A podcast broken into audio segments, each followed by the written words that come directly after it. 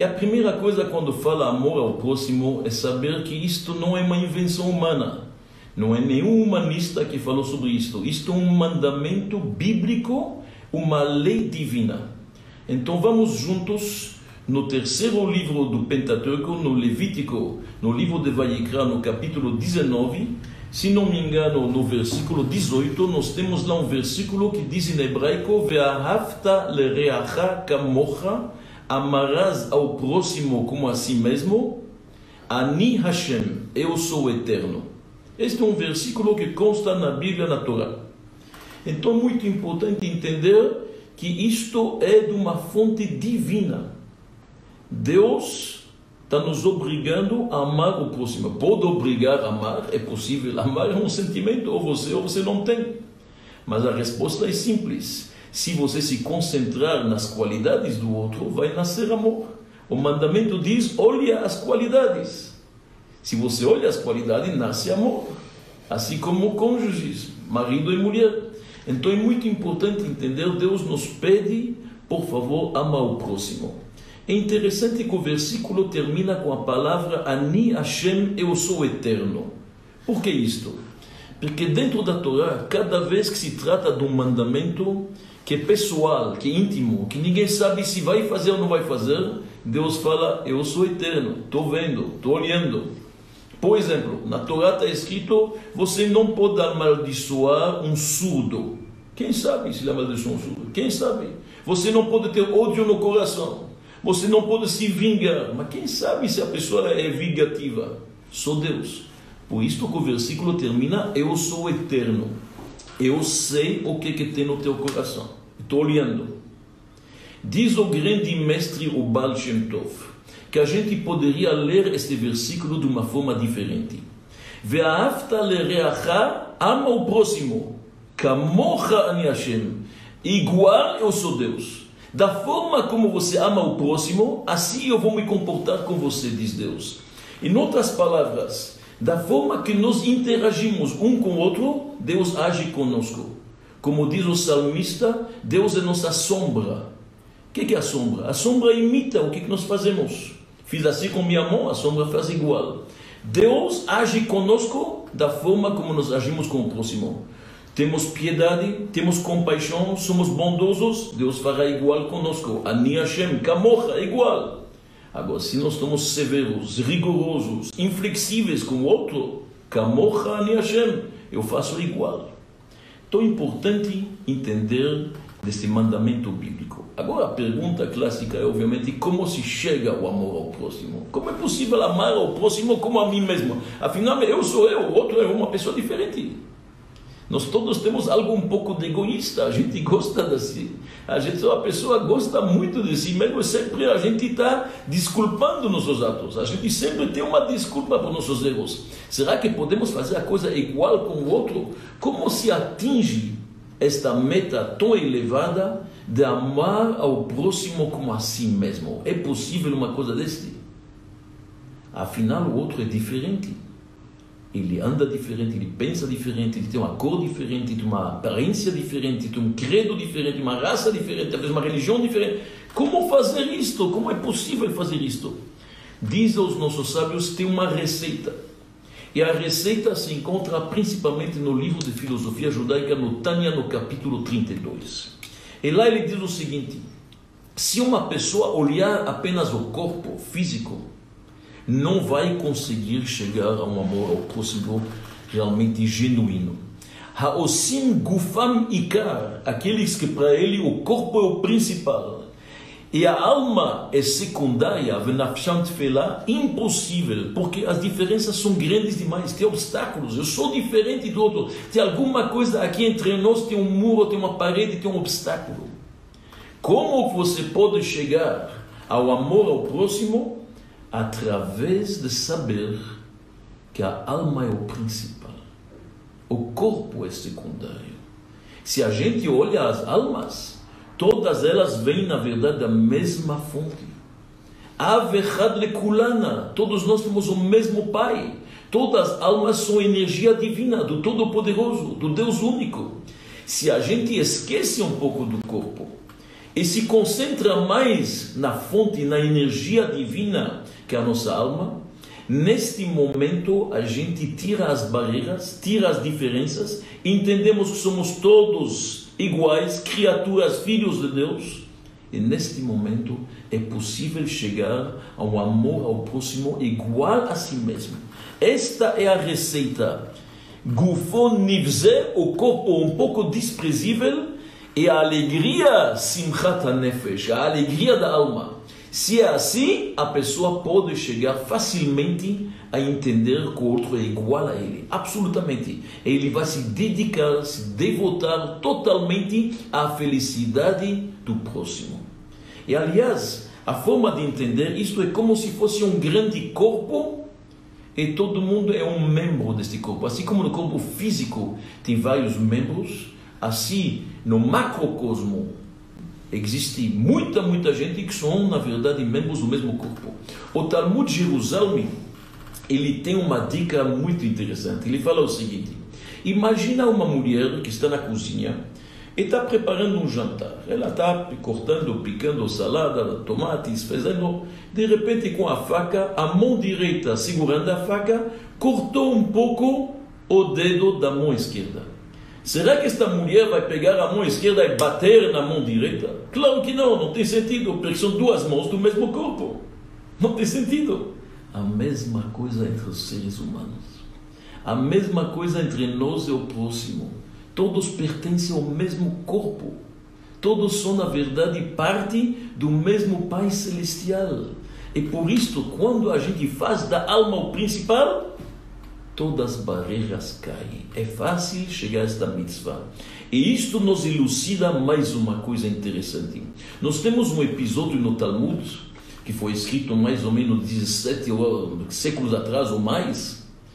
Uma história é o seguinte: tinha um gentil, um não-judeu, que queria se converter ao judaísmo. Leu, aprendeu sobre o judaísmo de uma forma sincera, ele quis se converter para o judaísmo. Ele foi procurar o grande mestre Shammai. Shammai tinha uma academia, ele chegou lá e ele falou, por favor me ensina toda a Torá inteira sobre um pé, rapidamente.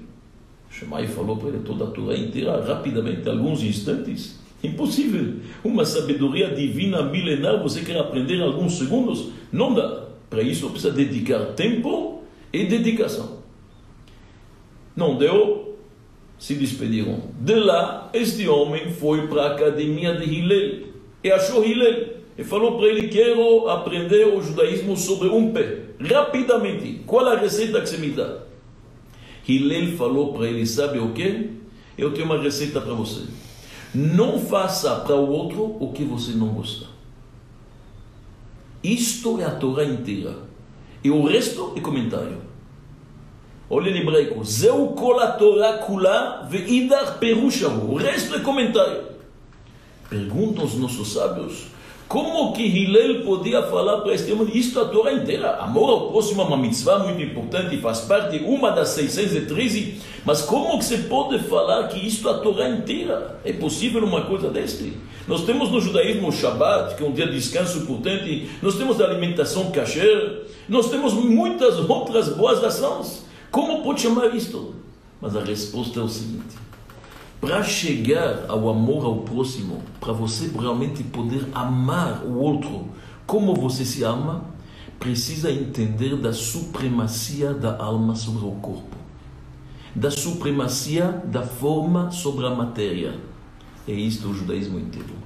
Se você entender isto, que o principal é a alma e não tem outra, o resto é secundário, você entendeu o judaísmo. E não dá para chegar a este amor ao próximo sem entender quanto que a alma é importante. É a alma que define quem nós somos. Como diz o grande cabalista Rabbi Chaim Vital, nosso caráter é definido pela alma, não pelo corpo. O corpo é apenas um veículo. Se alguém está enxergando, é porque a força e o poder da visão está na alma e passa pelo olho. O olho é, na verdade, um instrumento apenas. Prova do que estou falando. Como uma pessoa cega pode gerir um filho que vai enxergar perfeitamente. Porque é apenas o veículo que está com problema, mas o poder da visão está perfeito. Então o corpo não define quem nós somos. É a alma que define. A alma é o principal. E olha uma coisa interessante no judaísmo, que nós temos a língua sagrada, o hebraico, que é chamada de Holy Tongue, a língua sagrada, diz Maimonides que é uma língua muito especial. Os franceses, eles têm, por exemplo, 20 sinônimos para falar de queijo. Porque para eles é importante. Mas eles têm uma palavra para falar da alma. Em francês, l'âme. Uma apenas. Nós, judeus, temos cinco palavras para falar da alma. Os esquimós, eles têm 13 sinônimos para falar da neve. Neve é importante para eles. No hebraico, diz Maimonides, não tem uma palavra em hebraico para definir o órgão sexual. Não tem. Se fala o órgão, o órgão reprodutor, alguma palavra, mas não tem, não tem uma palavra para isso. Porque é uma língua sagrada. Mas para a alma, nefesh, ruach, neshama, chaya yechida. Alma, anima, espírito, cinco palavras. A alma é muito importante no judaísmo. Entendeu isto? Entendeu todo o judaísmo. Agora, na prática, como se faz? Falamos a teoria, muito bom, entendemos. Quem gosta da alma vai poder realmente chegar a amar o próximo como a si mesmo. Mas como se faz? Diz aos nossos sábios uma coisa interessante. Amor, que é uma palavra tão internacional, se a gente olha bem, ela não tem tradução em nenhuma língua. Pega a palavra em francês, amour, não significa nada. Em inglês, love. Em russo, liubla, não significa nada. Em alemão, libre, palavras que não têm tradução. A única língua onde que pode traduzir a palavra e explicar o que é o amor é o hebraico. Como se fala amor em hebraico? Ahava. Ahava vem da raiz etimológica hav. Hav significa dar, doar. O que, que é amor? Dar. Dá de seu tempo, dá um pouco de carinho, dá atenção, dá energia, dá um presente, dar. Amor significa dar. E se nós queremos que haja amor entre as pessoas, um amor para o outro, para o seu próximo, precisa dar, precisa investir. E quanto mais dar, mais vai receber. Esta é a regra. Doar. Amor significa a gente dá, pega algo de si e dá para o outro. E não vai faltar.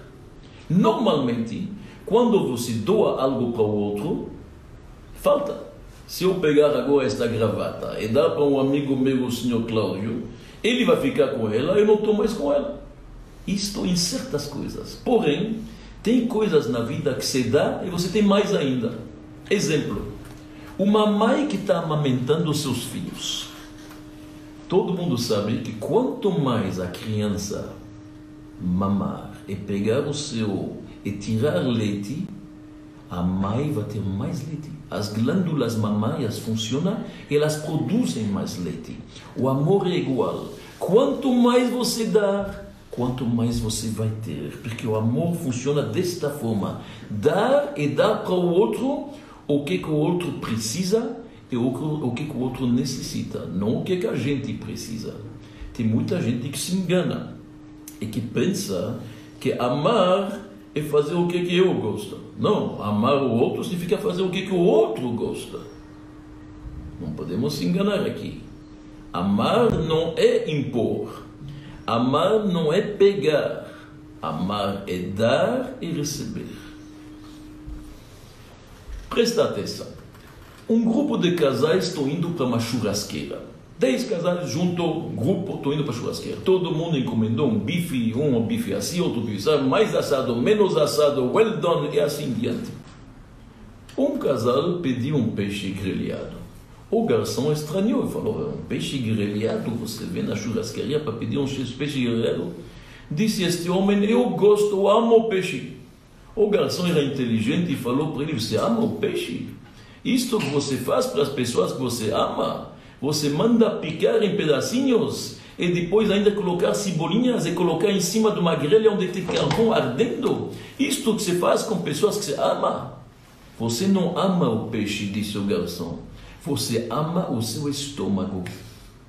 E isto é verdade. Aquele que fala que ele ama o peixe, não. Ele, se, ele, se ele amava o peixe deixava ele viver, deixa ele nadar no rio com liberdade total. Você ama seu estômago. E a mesma coisa acontece muitas vezes no amor. A gente pensa que amamos, mas nós queremos amar o outro a nosso modo, a nossa maneira. Isso não funciona. Tem que agradar o outro, ver o que, que ele gosta, o que, que ele precisa, o que, que ele necessita. Isto é a sensibilidade que vem junto com o amor. Num momento como este, que nós estamos passando, nós estamos vendo tantas expressões de amor magníficas, extraordinárias.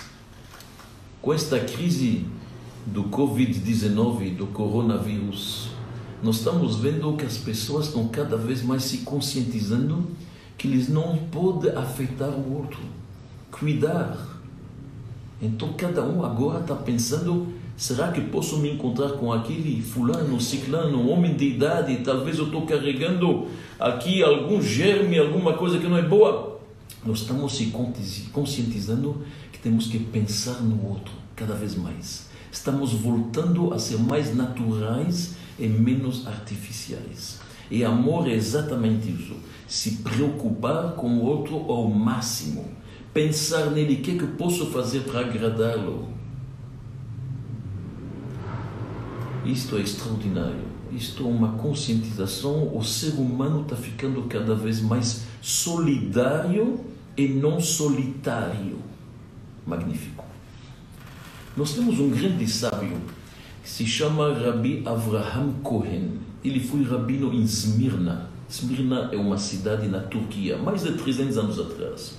E no livro dele ele traz uma história magnífica que eu gostaria de compartilhar com vocês. Ele conta uma história que aconteceu mil anos antes.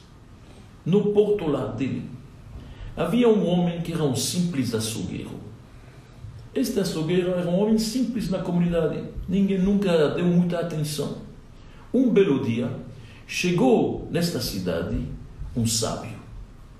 E o sábio teve que entrar no açougue, por um motivo qualquer. E quando ele entrou lá, ele viu uma luz, uma áurea no redor desse açougueiro ele viu um semblante brilhante, ele viu alguma energia divina positiva.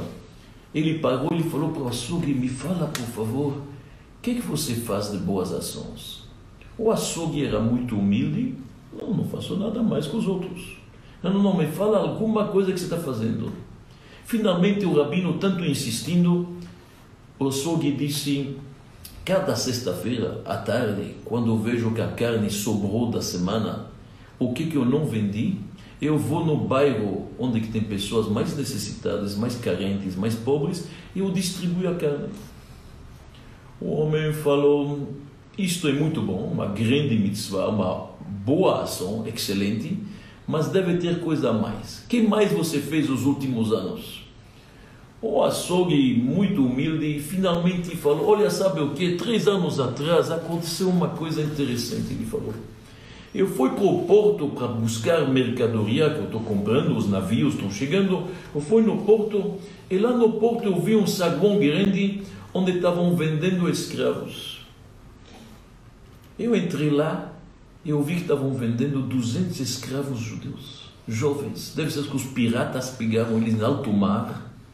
Meu coração ficou quebrado. Falei com o homem que estava vendendo, ele falou: Olha, este é o preço, e se ninguém quer comprar, eu jogo eles no alto mar, não me interessa.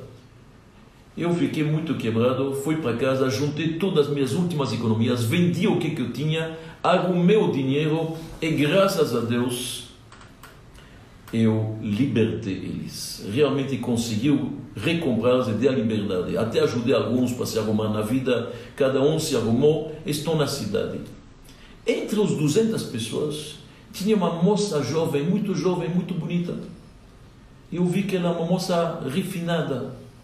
Eu propus para ela conhecer meu filho. E os dois saíram e foi decidido que eles vão casar.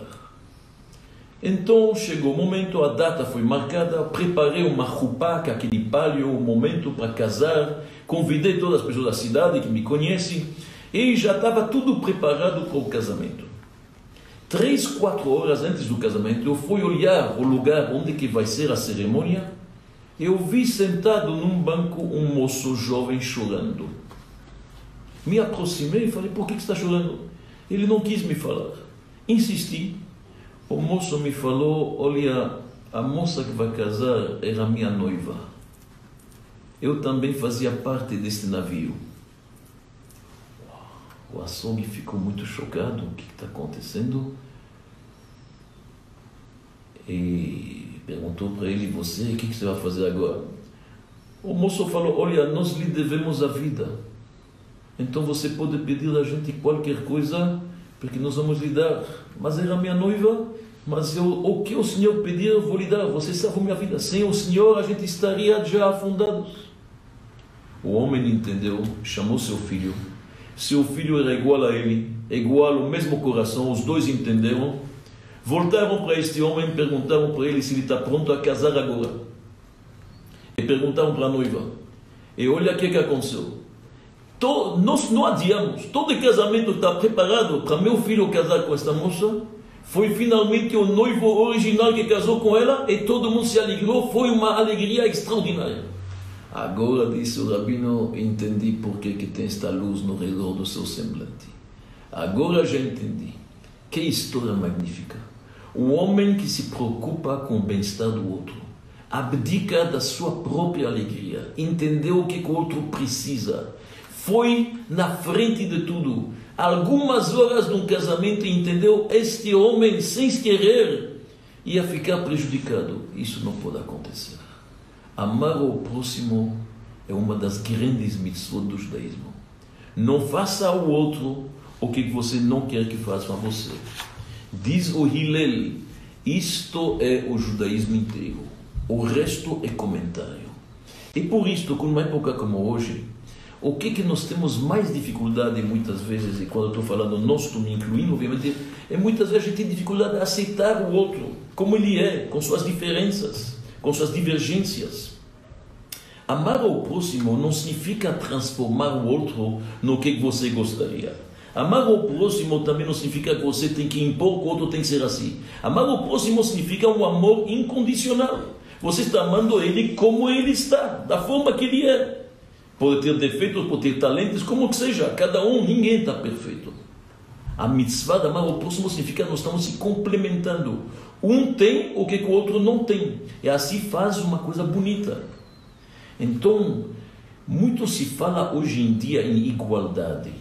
Isto é o lema da França, igualdade e fraternidade. No judaísmo nós falamos em união. União significa você não está apagando o outro. Cada um tem sua individualidade. Eu não quero obliterar o outro. Ele existe, tem seus talentos, a sua individualidade, e nós vamos juntar forças, vamos se complementar. Isto é a beleza. A beleza de um quadro multicolor. Não apenas um black and white, um preto e branco. Tanta gente diferente que se junta. Isto é uma força incrível. Isto é uma acumulação de força e de energia. O judaísmo acredita muito na individualidade e se juntando para forçar e para formar, desculpa, uma união. Em hebraico, união é ardut. Tem a Havat Israel e tem Ardut Israel. A gente chega a uma união perfeita. Nossos sábios nos contam uma coisa interessante. Quando o povo de Israel estava na frente do Monte Sinai, e houve a revelação, aquela revelação extraordinária que nunca mais haverá igual. 4 milhões de pessoas vindo, na verdade, como Deus desce com um sequito de anjos no Monte Sinai e fala os 10 mandamentos que são a base de uma sociedade justa, o decálogo que todos conhecem. De acordo com a nossa literatura talmúdica, naquele momento o céu se abriu, rasgaram-se os firmamentos. E o povo de Israel enxergou os anjos lá em cima e viu que tem uma ordem extraordinária. Anjos de tal categoria estão aqui, arcanjos estão aqui, serafins estão aqui, querubins estão aqui. Viu que cada anjo tem sua bandeira, seu lugar, seu espaço. Então o povo de Israel pediu a Deus, assim dizem os nossos sábios, nós queremos igual. A nossa formação no deserto, andando 40 anos, a gente gostaria cada um sua bandeira, seu espaço, seu lugar. E Deus concordou. E realmente, se você olha na Bíblia, olha na Torá, vocês vão ver que o povo andava numa formação. Três tribos à direita, três à esquerda, cada um com sua bandeira, uma cor diferente, um emblema diferente, um moto diferente. Por quê? Porque cada um é diferente do outro. E ser diferente não significa ser inigual. Ao contrário, isto junta forças, faz uma coisa bonita.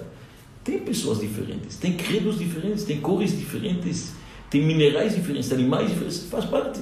Tudo isso é obra de Deus, mas todas elas são criaturas. E desde as maiores criaturas, os anjos, até o ser humano, a gente sabe que cada um tem sua missão. Cada um tem um motivo pelo qual ele veio aqui. E cada um tem seus talentos, cada um tem seus dons. E isto é a beleza. Então o povo judeu andou no deserto separadamente, mas unidos.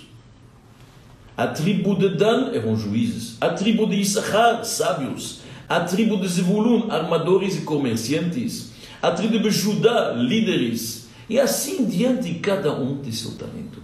E o mais importante para poder chegar ao amor ao próximo é o respeito. Um respeitar o outro é diferente e mesmo assim eu estou gostando dele. Isto é a beleza, isto é a beleza, a união.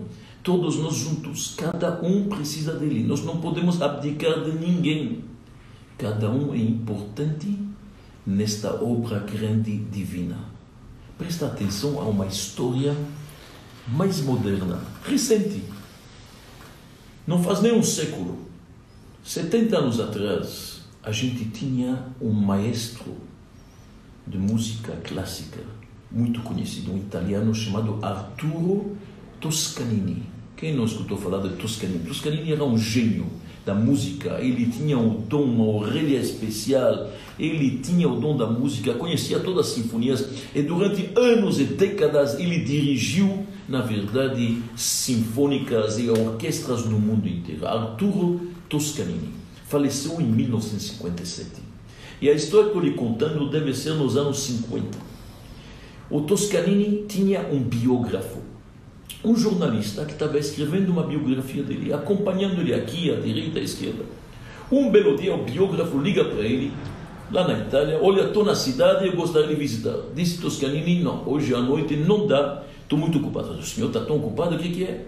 Falou: Hoje à noite eu estou escutando no rádio uma sinfônica que eu estava dirigindo antigamente. Eu vou poder escutar, eles estão tocando uma orquestra grande, magnífica, uma história de duas horas. O biógrafo, ele pediu, por favor, esse jornalista, me deixa ficar lá, vou ficar quieto. Promete que vai ficar quieto? Prometo que vou ficar quieto. Ok, esse jornalista foi na casa do Toscanini. E Toscanini acendeu o rádio, nas ondas curtas antigamente passava música erudita. Não sei se o concerto era em Nova York, se era em Moscou, algum lugar a milhares de quilômetros da Itália. E o Toscanini ficou durante uma hora e meia escutando, escutando, ouvindo. Depois que terminou, o jornalista falou: Uma maravilha. Disse Toscanini: Estava bom, mas não uma maravilha. Toscanini falou: Como não estava bom? Uma orquestra, 120 músicos tantos músicos diferentes. Tinha instrumentos de corda, tinha instrumentos de sopro, tinha tudo você pode imaginar. Disse Toscanina, Toscanini falou para ele: Não, olha bem, neste pedaço da sinfonia de Beethoven ou de Mozart, tem que ter 15 violonistas. Só, só 14 apareceram. Faltou um violonista.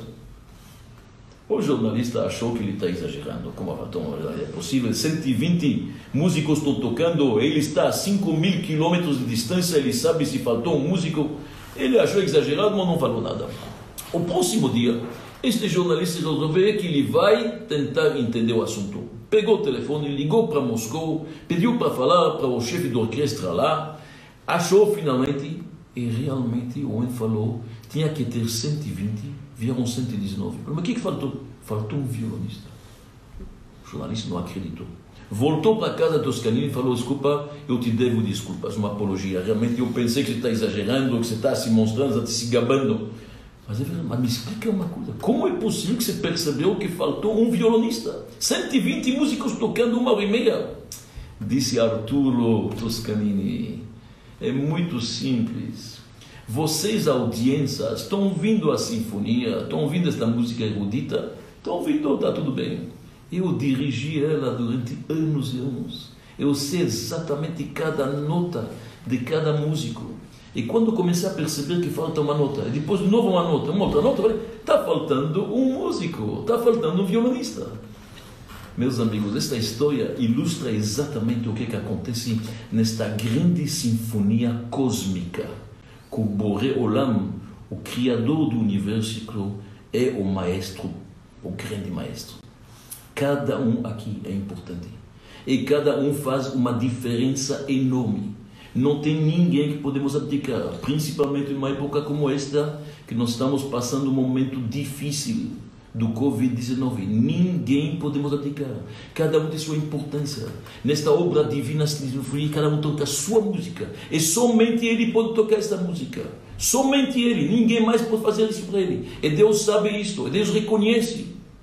Então, meus amigos, quando a gente aprecia o que o outro tem, somos mais capazes de ter este amor ao próximo. E cada um tem. Então, com respeito, com amor, com harmonia e com paz, somos capazes, yes we can, chegaremos a este grande amor ao próximo, esta solidariedade magnífica que está realmente pipocando no mundo inteiro. E isto, sem dúvida, é um grande prelúdio para uma época melhor que logo, logo chega. E isto explica também porque que tem muita gente que de manhã, quando começa a sua oração matinal, antes de qualquer coisa, eles falam: Deus, eu estou recebendo sobre mim de amar o meu próximo como a mim mesmo. Harini mekabel alai mitzvah shilavat Israel. Por quê? Porque Deus é o Pai. E um pai gosta de seus filhos quando eles se dão bem. O maior desafio para um pai é quando ele vê que os filhos não se dão bem entre si. É muito difícil, é muito dolorido. Quando o Todo-Poderoso está vendo que nós estamos se dando bem, este é o momento da bênção. Barreno, Avino, Kulano, Kecha, nos abençoa quando estamos juntos. Então, se eu começo o meu dia, antes de eu começar a fazer meus pedidos, cada um tem uma lista de pedidos para Deus. Quero A, E, B, E, C, E, D. Antes dos meus pedidos, estou avisando Deus. Eu gosto dos meus irmãos. Estou bem com todo mundo. O amo o próximo. Neste momento, Deus tem muito mais compaixão. Neste momento, Deus tem muito mais na verdade, amor para nós também, esse amor recíproco. Deus é como nossa sombra, como falamos, e com certeza ajudará e abençoará cada um de nós para ter felicidade e muita saúde neste momento. Amém.